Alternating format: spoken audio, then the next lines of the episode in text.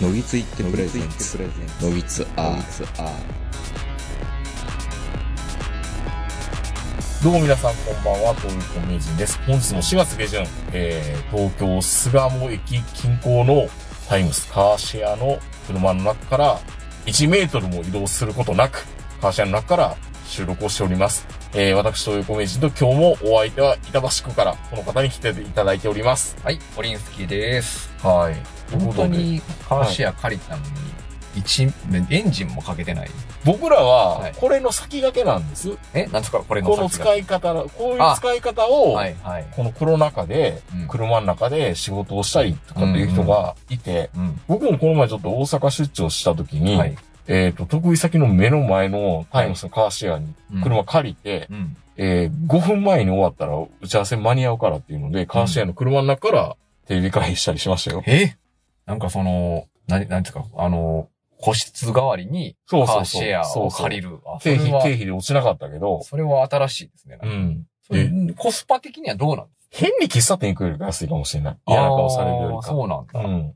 へえ、あ、そうそうなんですね。じゃあいいかもしれないですただ、モバイルバッテリーも何もない状態だから、ああ、でもうあも、の USB のケーブルがあれば充電できますよね。パワードライブね。うん。あれ、65ワットぐらいいるのよ。あ、そうなんだ。うん。そんな高出力のうん。USB のこの電源ってないからね。車ないのっか。てなってくると、うんもう、すっごい今、パソコンがずっと僕ら、パソコン、会社のメモリ8、4ギガ問題って言ってたんですけど、はいはい社畜 PC はね。うん。それが今32ギガまでうん。上げてくれたんですけど、おーいいじゃない。アメシャバリに燃費が悪い。いやいや、もう、ゲームしよう、しようよ。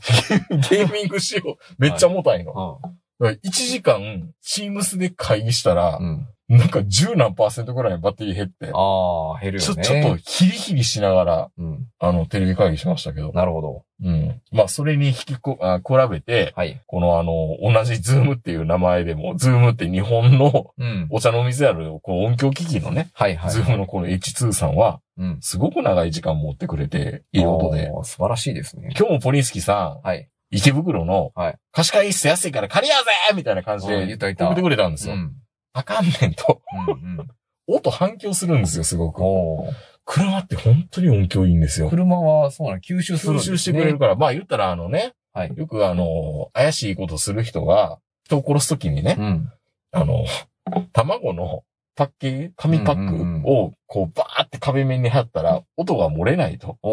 吸音で。はい。あれなんですよ。なるほど本当はあの吸音状態で。あ車ってそういう効果あるんですね。効果。だから、カーオーディオってめちゃめちゃ FM 綺麗に聞こえるじゃないですか。はい、はい。そういうことなんです。そういうことなんですよ。なるほど。そうなんですね。うん全然気づなんでいつも車なんだろうって僕は思ってましたね。いや、音響はやっぱりいいんですよ。さっき選挙カー通ってきましたけど、まああれもそんなに聞こえないんじゃないかな。うん。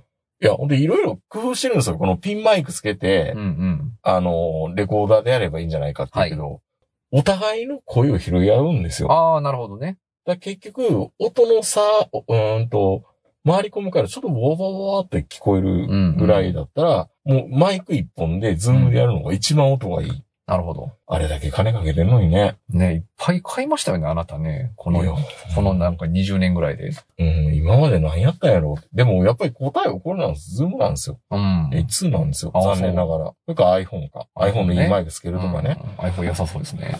いやー、だからみんなそれで Spotify とかうん。気軽に。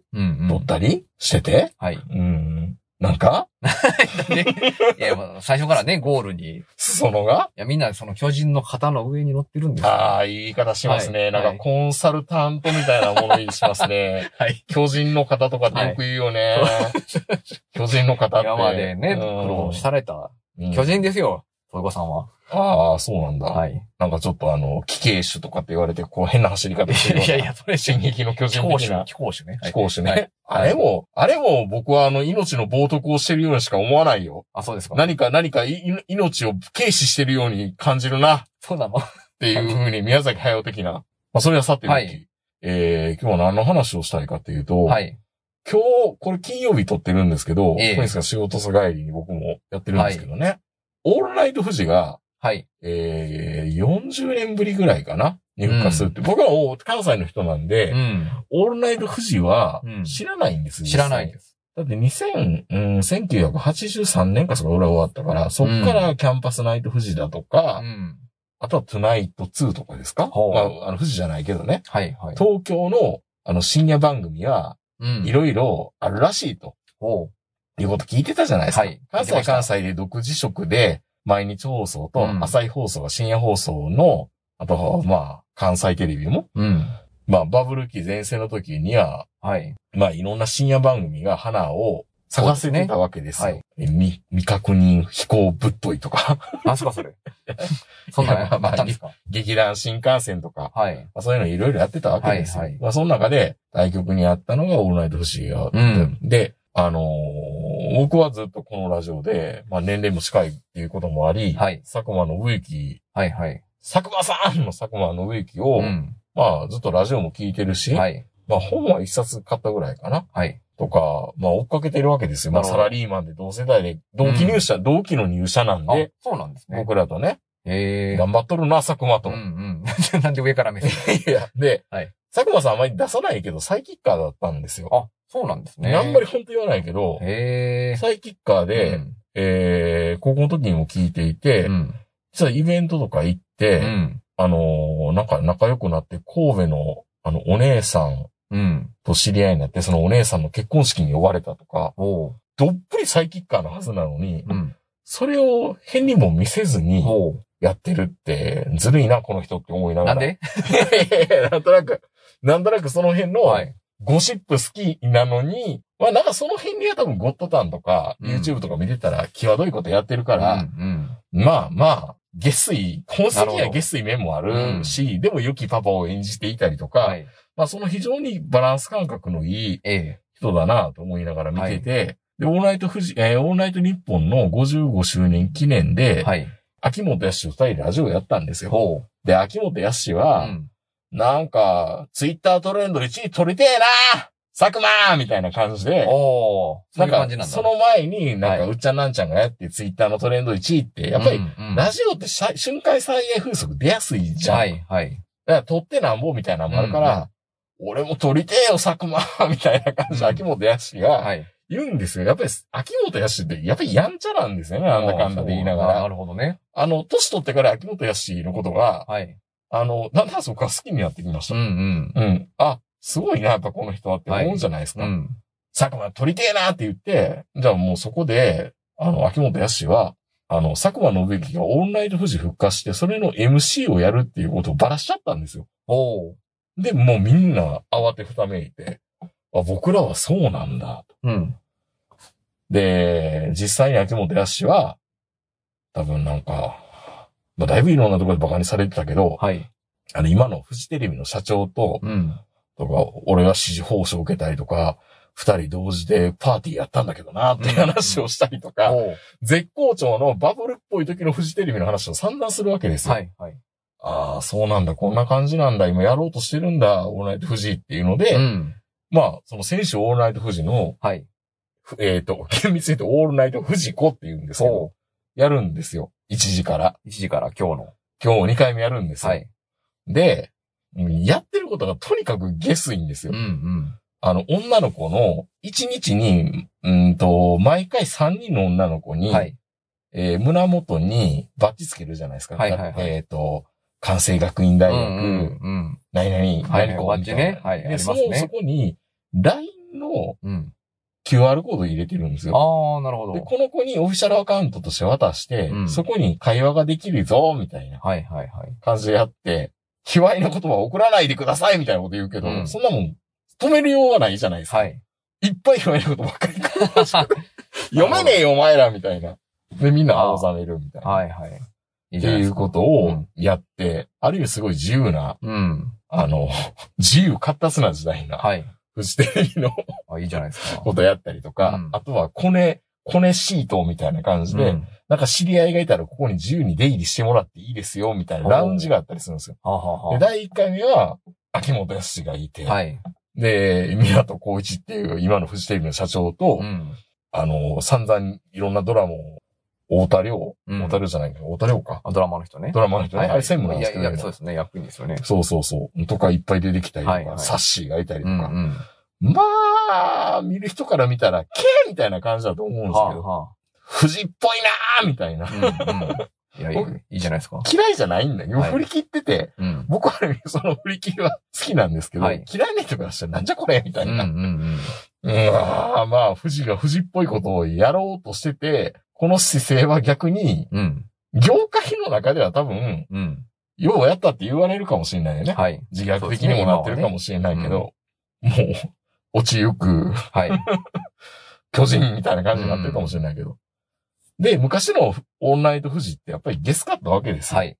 AV をね、うん流すとか、うん。で、当時のやつどんな放送してたか振り返りましょうってコーナーもあったんだけど、うんあまりにもあまりだったから、うんほとんど流せなかったんですよ。ああ、そうなんだ。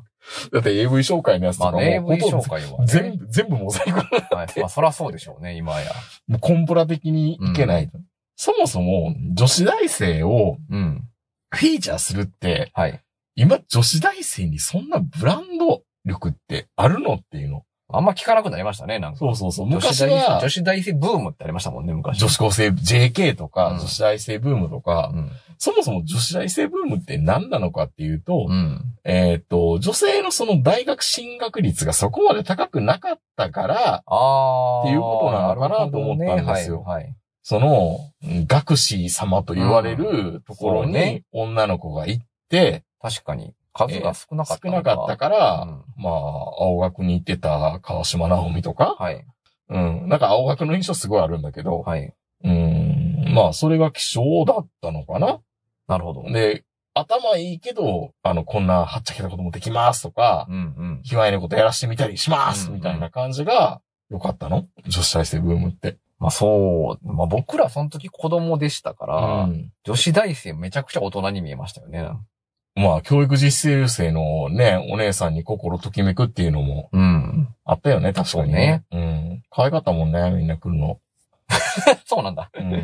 僕はそんなことないですけど、なんかえ、そう？そんな、そんなでもない人が教育実習生では来てました。大山崎の、そうそう。いや大山崎ああんまり来なかった来なか来なかったですね。残そ念ながら。れは大山崎が悪いんじゃないか？あれ地元、地元の人が大体来るでしょ？あ、そうなんですか？うん。ああ。地元、地元の出身のあ、そうなんですね。来ること多かったうちの年度の時はそんなでもなかったです。はい。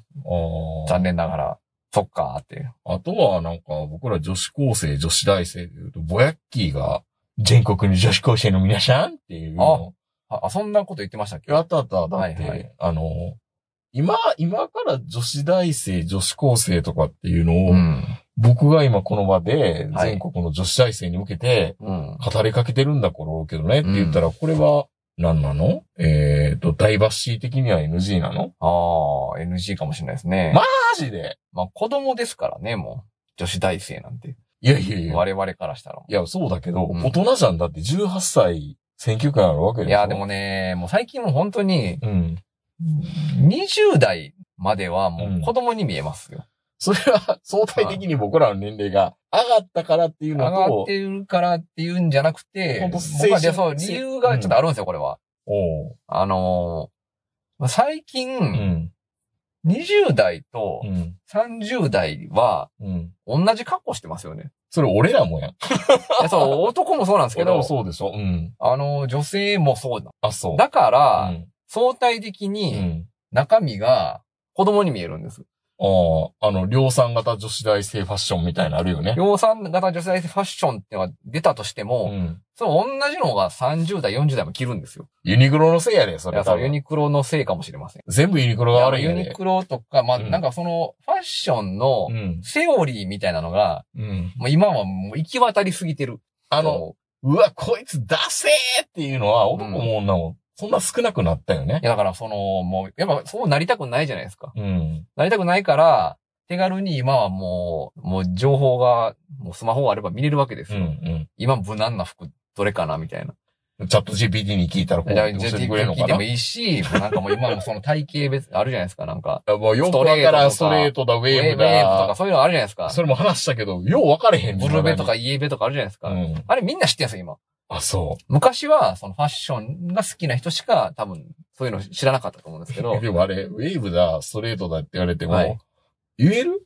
あ、ウェーブだね、とか。あれ言えますよ。嘘マジで？もうそれはもうすげえ特殊能力やリスキリングや。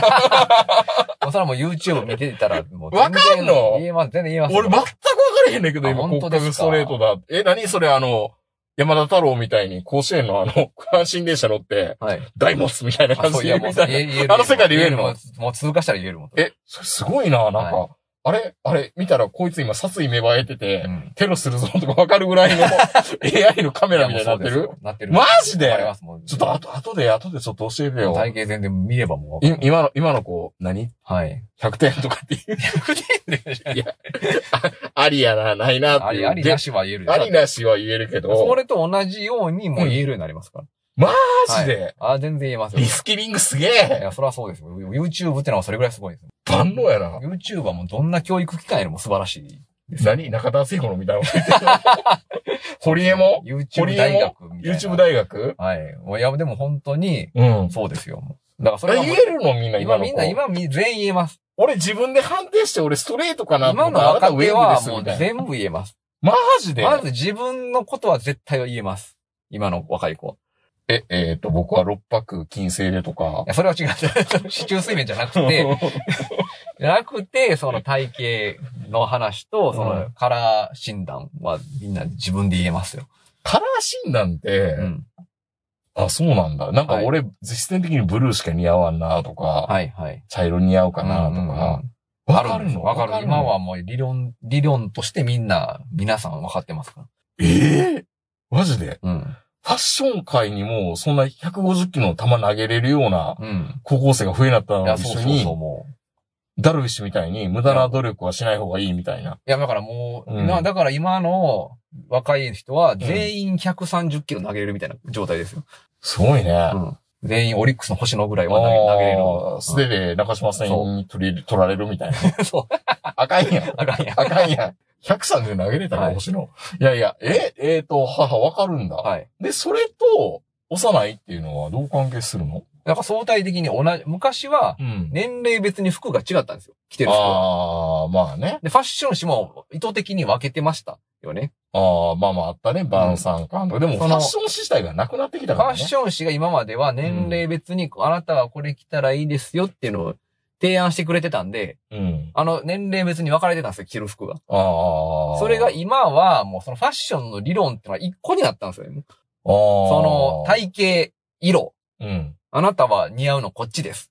っていうのが全年齢統一で、あの体型はこうんう、色はこうってのがであーなるほど行き渡ったんで、理論が一個になっちゃったんですよ。なる。だから僕ら、この前、前の、はい前の話、前の前の週ぐらいの話かもしれないですけど、はいユニクロ行ったら70ぐらいのおじいちゃんとうん。一緒にジャケットを同じやつを買おうとしてるっていうのはそういうことだ。そういうこと、そういうことなんですよ。だから、んその、要は、比較が、服がなくなっちゃった結果、うん。中身のうん素体がうん。若いか年取ってるかっていうしか判別できないんですよ、もあう。あ。だから、若いやつ見ると、うん子供やなと思うのはそこですよ。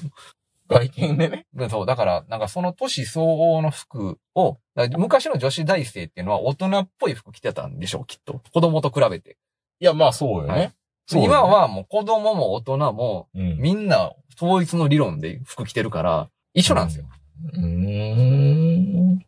よほどその幼児はまた別ですよ。まあね。幼児はもうめちゃめちゃド派手な服着ても全然似合うから着るんですけど、うんもう小学校高学年ぐらいから今もう70代までみんな一緒の服着てると思いますよ。ああ。これからよりそうなっていくでしょうね。じゃあ、あの、街中の用品店みたいなんで、なんかよくわからん。そうそうそう。あの、だから大阪の、だからそうそう、虎の服着たおばちゃんとかいるじゃないですか。うん。もうい、ああいう人がもういなくなって、これからどんどん淘汰されていきます。まあ、いなくなるですよね、それは。みんなもう同じ感じの。これが、これが何？ダイバーシティが行きダイバ届シティし、が行き届くとこういうことなのか共産化していきますよ。なあ、人民服みたいな。まあ、ユニクロ人民服って言ってましたからね、確かにそうです。よ。日本中がもう共産化していきます、これ。より、もう見た目では判別できなくなるし。まあ、それでは、老け方のね、激しい人う、ん。老けてない人、うん。いろいろあるんでしょうね、同じ年齢でも。そうですよ。いや、でも外見の話と、ではいも精神性の話はまた別だと思うけど。あ、それは別でしょうね。まあ、パッと見でも、まあいいじゃんね、幼く見えるってこと、若く見えるってことだから。まあそうですね、うん今は。今の人はそうです。うーん。結構だから統価値観結構統一されてきた感はありますよね。そうね、うん年齢がどうのこうのっていうよりも、うん。いい意味で協賛かって言える。いい、いい未来とも言える。うん。その、我々みたいにファッションでビクついてた人たちは、わかる？もう、これでいいんだってなる。ポリンスキーさんファッションビクつ、ビクついてたの？ビクついてますよ。ファッションの基本は。あ、そうん。う。だからすぐあの国家ウェーブだ、ストレートだって言えるようになったと？すぐすぐ勉強しました。そういうのが出たら。すぐ本立ち読みして、あ、なるほどって。マジで未だにあれ分かれへんわ、でも。本当？うん。うちの嫁さんも言ってたもん。どっちかよくわからん。いやわかんなくても、うん。なんかもう信じるんです、それを。俺は国家ウェーブだ。そう、その違いないって思ったら、もうその服買えば満足になりますから。あそういうことたとえ本当は似合ってなくても、その、その教えがあれば、教えがあれば。あれば、あ、俺は似合ってるんだ、この服がって思えるから、なるほどね。はい。いやいや、まあ。よりどころになるんですよ、それ、それが。そうかそうか。その理論がねう。ん。ああ、その女子大生ブームっていうのは昔あったけど、まあ今その女子大生っていうのがそんなにオーラもないし。そうなんですよ。うん。昔の女子大生はだってもう、ね、背伸びした服着てたんですよ。うん。確かに。それが良かったんでしょううね。ん。うん。確かにね。確かに今、パッと見、うんオールナイトフジコに出てる女の子も、うんまあ、結構関西の大学の子が、なぜかいっぱい上京してるんですけど、うんうん なんでこいつらおんねんみたいな。ななんで感覚とか関西大のやつが、金曜の夜にお台場におんねんってなるほど思ったりするんですけど、うん。みんなまあ芸能志望だったりするのかな。まあまあ、そうでしょうん、ただその子らを見て、う。うん。あの、本当に大学生なのか、うん。あの、社会人なのかわかんないんですあ、よ。そうでしょう。僕らの頃はまだ、なんか大学生かなっていうのは分かったような気はするな、確かに。うん。まあ、高校から大学でだいぶ見た目が、服変わるよねが変わるっていうのがあったんでしょうね。デビューするも。ね、女の子もね、化粧覚えたり。うん今、高校生ぐらいから普通に。高校生も中学生でも大人と一緒の服着てます。うん。サイズが違うだけで。そういう意味ではもう分からないね、確かに。わかんないです。逆にだからもう、だからその、年取った人も、うん。もう学生化してるじゃないですか、今。ああ、まあ、30代ぐらいによ全部寄ってるってことなのかな。そうそうそう。ファッションも。そなるほどう。そういうことなんですよね。いや、で、まあ、そんなね、女子大生がいっぱはいはいいて、まあ、女子大生って言った段階でなんか性を売り物にしているのはけしからんみたいなほう。あそう感じ言いますか。言われるかもしれないじゃないですか。はいはいまあ今そこまで言われないかもしれないけど、うん。危ういなって思いながら見ていたり、うん。あ危ういなってしの見ながら見てたら、はいあの、急に、うん。さらば青春の光の森田うが、ん。お台場のフジテレビの、うん。えっ、と、玄関口に、はい。サウナが出来上がってるんですよ。サウナ。お個室サウナが。ね。はい。うんまあまあまあ、どこどこさんから提供してもらいました。はい。で、そこにガウンを着て、うん。女子大生の一人と一人、ふ二人っきりで、サウナに入っていくっていう。女子大生もガウン着てるんですか？いや、女子大生がガウンを着てない。はい。えー、なんだけど、普通の今のこの、はい女子大生ファッションで来るわけですよ。まあ、スーツみたいに着てたりとか。で、その女子大生と一緒に森田が、はい。あの、インタビューをするんですよ。まあ、うん第1回目だから、キャラクター人となりが上がってないから、どんなことしてんのとかっていうのやるんだけど、まあ、その姿がどう見ても AV にしか見えないんですよ。うん。まあ、ガウン着てるからね。ガウン着て、男がで、ガウン着てるから。で、あの、ハンディのカメラ持ったりして、はい。えっ、と、接写して見せてたりするんですよ。で、うん。妙にそれがね、エロいんですよ。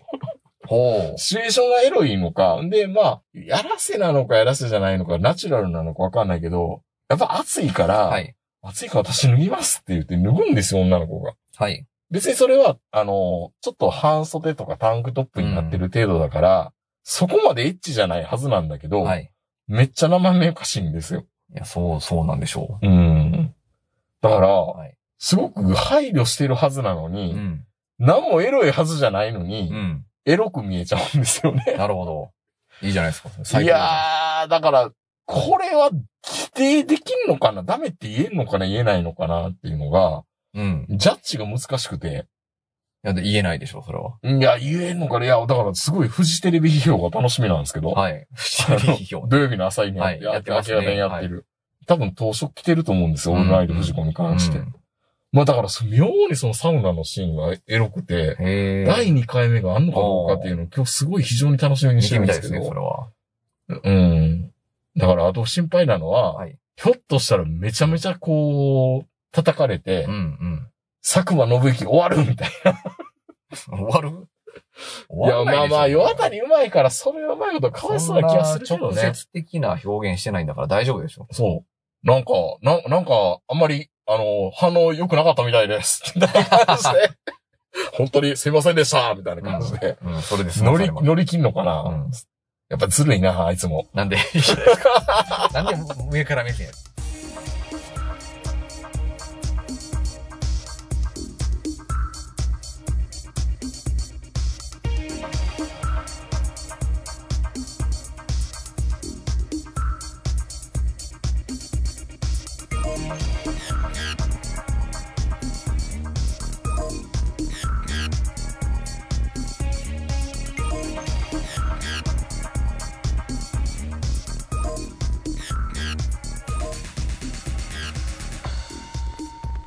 そうなんですよ。そうか、女子大生な。ああ。さあ言わなくなりましたね、でもね、本当に。に。だから、女子大生を売りにしてっていうよりも、まあ、女子大生っていう名前を変えた、もあとね、うんもう、あと、うちらの知ってる女子大生じゃないんですよ、今は。う、僕らが知ってる女子大生って、今の女子大生ね、勉強してますかそうよら。ね。いや、だってコロナ禍うでん。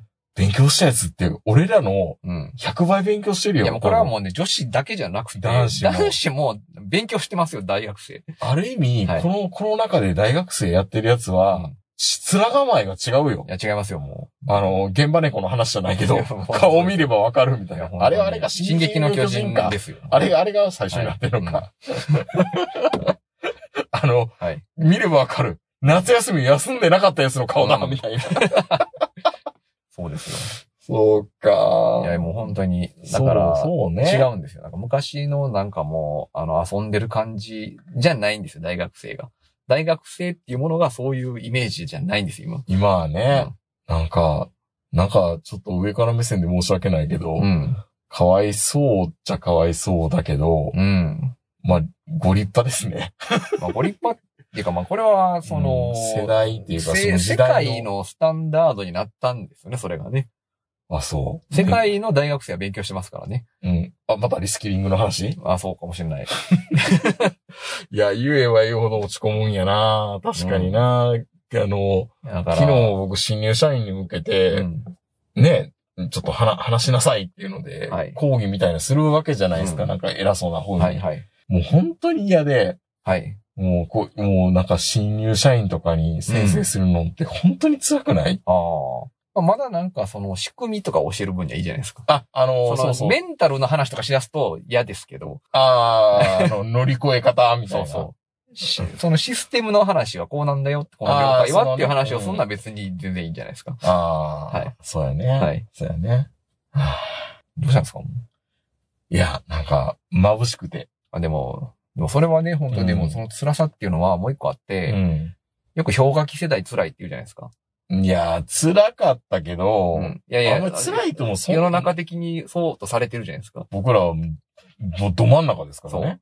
あれは、うんその、あのーなんかその年のうん。就業率は低いってことばっかりに注目されるでしょ？本当に低かったですかね、僕らの周り。そう。でもね、残念なことにもう一個理由があって、うん。あの時代の大学生は、うん。バブルの時の大学生の真似して遊んでたんです。最悪やったね、よく考えたそら。いや、本当に勉強してないもんね、。してないい、してないですよ。うちらの年代は。うんまあ、してる人は絶対いると思うんですけど、いや、もう圧倒的にしてないよ。圧倒的に日本全体の大学生はもう勉強してなかったんです、あの時。うん。でも、あの、就業率低くて、うんで、今振り返ると、下から勉強してる大学生がどんどん社会に出てきてるから、より辛くなって、学ぶ体制がないと。体制もない、ないのに、うん。まあ、就業率低く、年だけ取ってるっていう。うんそれが氷河期世代の辛いもう一個の理由。だからリスキリングみたいな話で出るんですよ。やめてよ、もうそんな辛いの。なんで？勉強する体制ないっちゅうてるやんけ、みたいな。そう。勉強することに訓練されてない、我々は。ねえ。勉強する訓練をしてきた奴らがもうどんどん今もう30ぐらいになってますから、あね。あ。はい負けるね。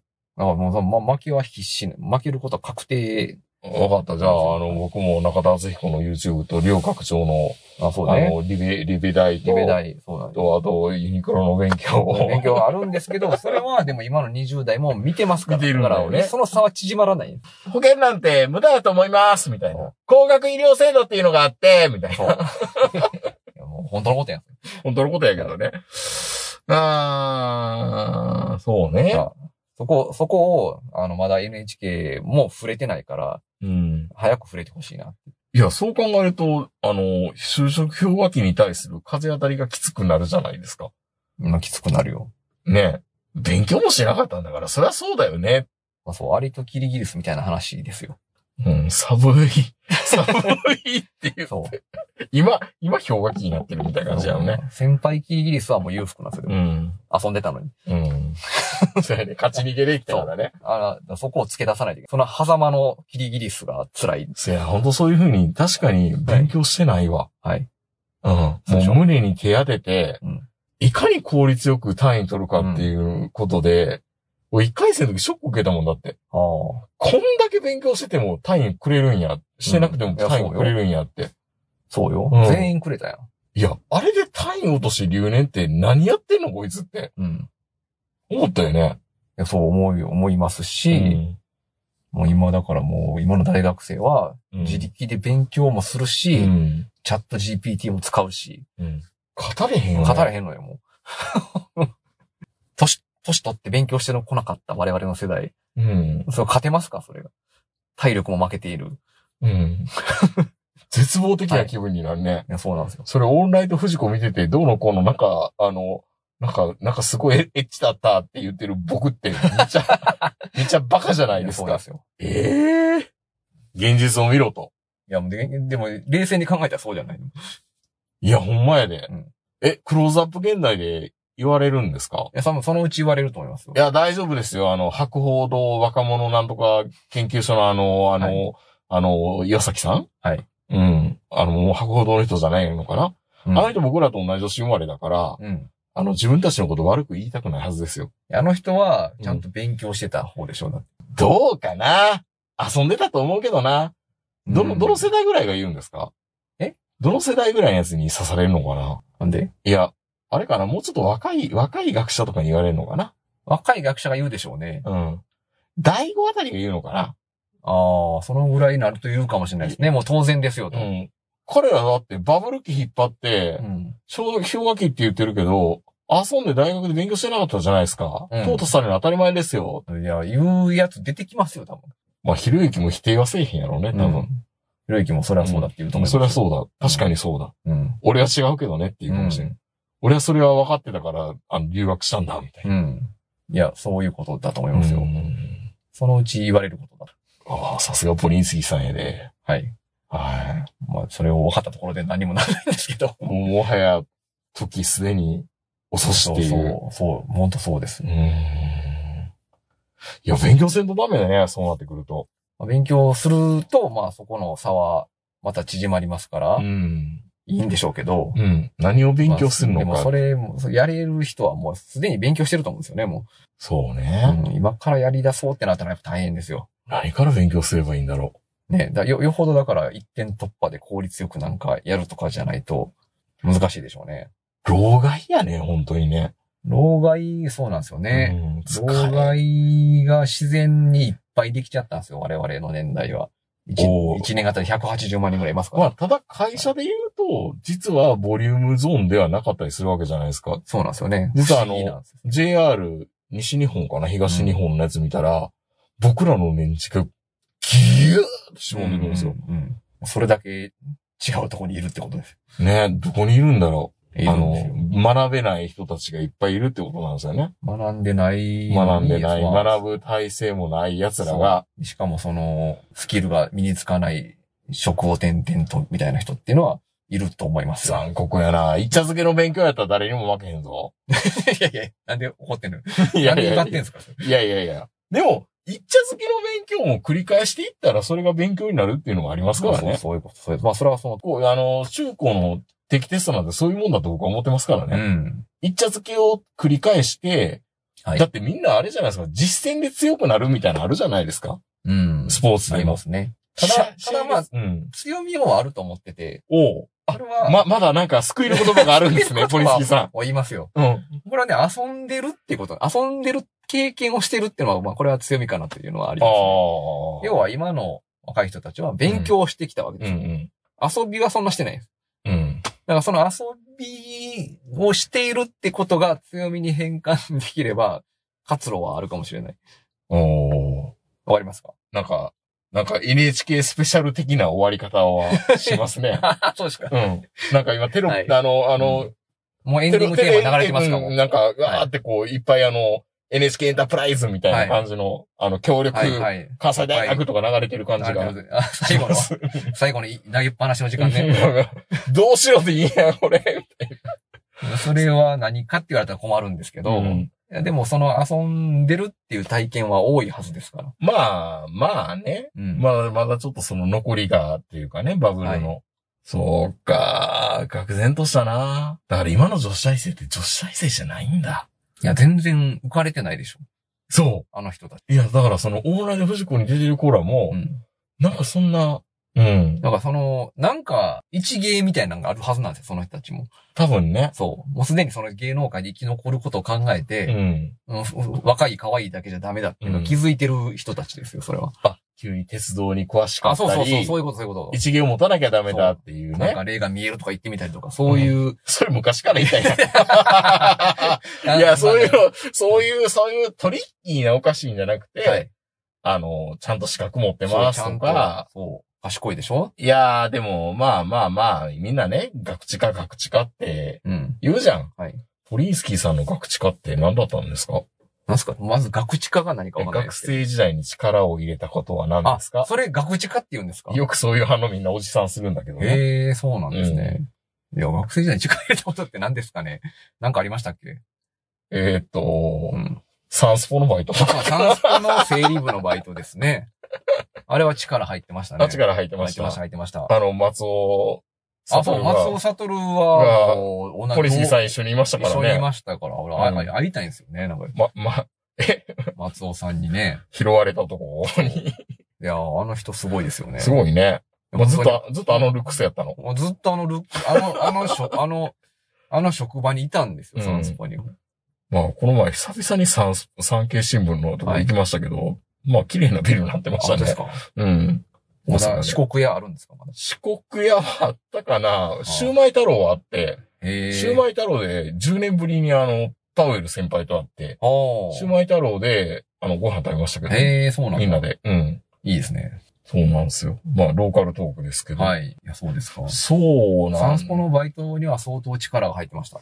そん、そ、そんな力っていうか、バイトが緩かったっていう意味でまあ、、1日4時間労働ぐらいでしたからね。司会してないのにはい結構お金がもらえるっていう。月、月万とか手取りでもらいました、ね。あそこ。いや、力は入るよね、それ入る入るもう。この仕事でいいわ。いいわって思って、で、あの、人をダメにする新聞社バイトね。いや、そうですよ。もうもうみんな留年しまくるからね、あれやってると。もう本当に、なんか走り書きが書かれた紙持って走るだけでしたから、そうそうそう。もうなんか、はーいって言って声出して、そう、僕って言われたら、僕って言われたらはいって言って走ってみて、で、はいって持っていく。オペレーターに渡すんですよね。オペレーターに渡す、そあの、新聞社の呪文っていうかね、はいあの、見出しを作う。るそオペレーターに、今だったらそんなもん DTP でう。うん。自分らでやりやってでましたけどデデー、タですよ。分業でね、はい。呪文を作ってたんですよ。うん僕も同じ仕事しましたけど。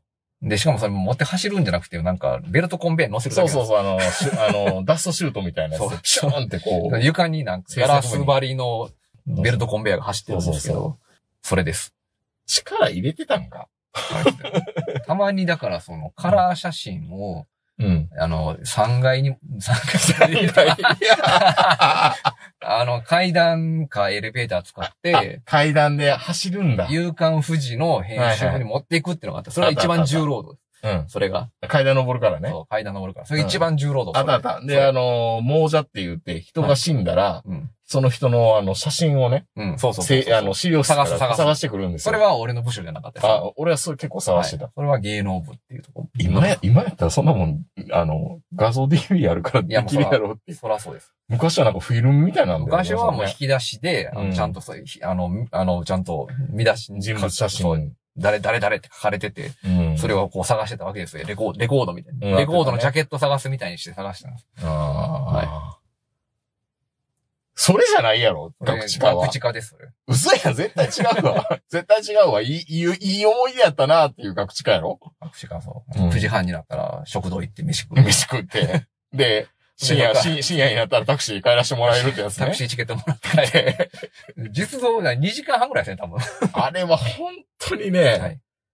拘束時間が5長いだけでいや、そんなかかってる。これ、早番の時はうん7時間ぐらいありましたけど、遅番の時はもう 4, 4時間半と半分休憩ですからね。半分休憩ですよ。本当に、僕はあのバイトをしててまずいなと、人間ダメになると思ったから早めたすか？俺社会こんなもんなんだと思ってましうん楽勝って。た。うん。あの、しプロ野球、阪神の試合が終わる時間が一番忙しい。うん。そこだけ。わかるわかる。そこだけ忙しい。わかるわかる。そこだけダッシュしないといけないんです。それ以外はもう走らなくていい。いやー、松尾す、松尾選手も偉い、偉くなったね、でも本当に。松尾さん。あの環境から、いや、そうですよ。あの人をダメするバイトから。うんうんよく東京に出てき、きはったなと思いましたね。本当に。はい。会い会いたい？です会い？たいですね。出世しましたねって言いたいね言いたいですね。覚えてるかな？覚えてるんじゃないですか。いや、もう僕は結構可愛がってもらえあ、そうなんですか？から、はうい。一個、僕は一個下なんで。そうですよね。はい松尾さんとかもね。そうか、学知か、そうなんだ。あ、うちがそうですよ。ももうそれ言ったら一発で落とされると思いますけどね。うそうでコンビやからなんでて、みたいな。うん。いや、その、いや、もう面白いと思うけど、その話。いや、今となっては、うん。大学生利権みたいなああ。バイトだなと思いましたけどね。世の中舐めるもんだって。舐めますよ。あれは人生ダメにするバイトですよね。社員の人も、うんやっぱ、マスコミの人だからお金持ってるじゃないですか。うん。すぐめちゃめちゃいいもん食わしてくれるでしょ。そう。ちょっとめ晩飯行こうかって言ったらうんなんかもう寿司とかすっぽんとか。新地のね？そう、そんなん。新地歩いていけるからね。僕は前に新聞だったから貧乏だったんで、あ、そうですか僕らあの、どちらか、ポリンスキーさんも僕も西梅田で働いてたんだけど、あの、福島の商店街に行って、あ、そっち行くんだ。そう、焼きそばの具材を買ってきて、みんなでこう、焼きそばを夜中でポットプレートでそんなのは。なかったですね。僕らはそういう文化だったんですよ。ああ、うちらはもう新地の、なんかオカマバーとか行って、朝まで飲んだりして、してましたよ。こういうことが遊びっていうらしいですよ。そうですね。皆さん当時のトランスポは、のバイトはそうしてました。バブル期のことバカにできないからね、はっきり言って今から振り返るいやそうですよ。だと。ってもう。だってあの、うんなんか坂本さんに謝らないとダメかもしれない。梅田、西梅田からタクシーで大山崎まで帰ってたんですよ。京都のね。そう。ど同じ方面の人、高槻とかの人そうそう捕まえて。捕まえて、うん。最後サインしうて、ん。はい、あ、1万4000円でした、つって、ん出すだけみたいな。だけね。高いなって。いや、ね本当に狂ってるよね。サンスポってすげえなって、当時思ってました。あんだけね、弱小の新聞社やと思ってたけど、うん。そうなんですよ。そうですよ。いやー そういうう、のがそういう、そういう目でオールナイトフジコを見たら、また味わい深いものがあるのかな。そうかもしれないですね。うん。この子らは、はい。い勉強してる子なんだって、や、そう見れば。うん。そうすれば、なんか知らんけど、エロい感じになってくるでしょ。もっとエロく感じる。はい。ほんと最悪やな。はい。あの、オールナイトフジコが、はい。えー、ワンクールもツークールもスリークールもはい。持ってほしいな、僕は。なんかそうですねフジテレビ頑張ってほしいしな。うん。うん。そうですね。当時のフジテレビは面白かったですね。うん。なんか、振り切ってほしいけどね、やっぱりね。やるんやったら。悪いから、おらーみたいな。うん。うん。やってほしい。やってほしい。はい。それでは皆さんおやすみなさい。さよならはい。